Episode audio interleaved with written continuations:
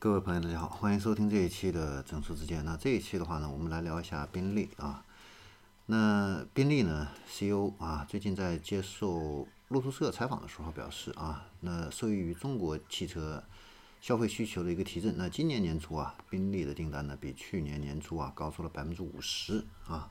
一月份生产的这个豪华车也比二零一零年同期要多很多啊。那在去年的一个销售情况来看的话呢，中国市场啊是全球啊宾利全球市场里边啊销量同比增长最高的地方啊，同比增长了百分之四十八啊。那其他的地区的话呢，只有美洲增长了百分之四，亚太地区增长了百分之六啊啊。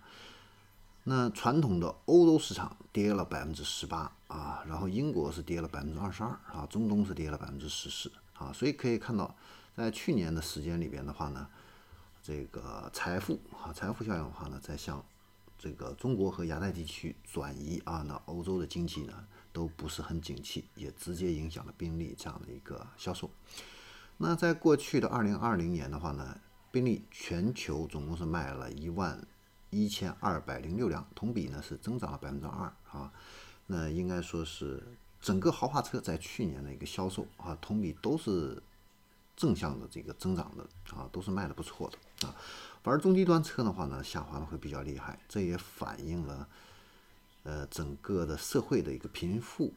这个差距啊，正在越来越分化，越来越悬殊啊，有钱的人越有钱啊。呃，没钱的人的话呢，会面临大量的这样的一个失业这样的一个情况啊。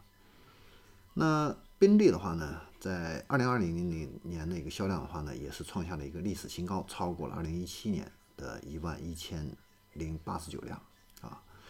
呃，中国的话呢，总共是卖了两千八百八十辆哈。那卖的最好的话呢，是它的飞驰还有天越。那由于这个新冠疫情的一个影响的话呢，宾利呢，英国的总部啊，在去年的三月份啊，曾经是暂停了生产七周啊，但是总的来看的话呢，二零二零年仍然是有一个较好的一个销量的这样的一个答卷的话呢，说明这个中国的这样的一个市场，包括经济复苏这一块啊，嗯。全球的一个经济现在正在走上一个经济的一个复苏的这样的一个道路啊。那去年呢，二零二零年股市啊，平均的一个收益也是相当不错。那大量的科创板企业上市啊，呃，造就了一个财富效应啊。那很多这样的一些呃科创板的一些上市公司的话呢，这些股东的话呢，一夜暴富啊。呃，资本市场给的这样的一个估值都是非常的高。那这些人的话呢，为了呃，体现自己的一个身份啊，那第一个就是买豪车，第二个就是买豪宅啊，所以呢，去年呢，这个豪宅啊卖的也都是不错啊。那你像上海的房价去年也涨了百分之二三十啊。那今年呢是二零二一年啊，总体来说的话呢，因为这个疫情能够得到了一个有效的一个控制啊，那呃市场的话呢也都预期啊这个。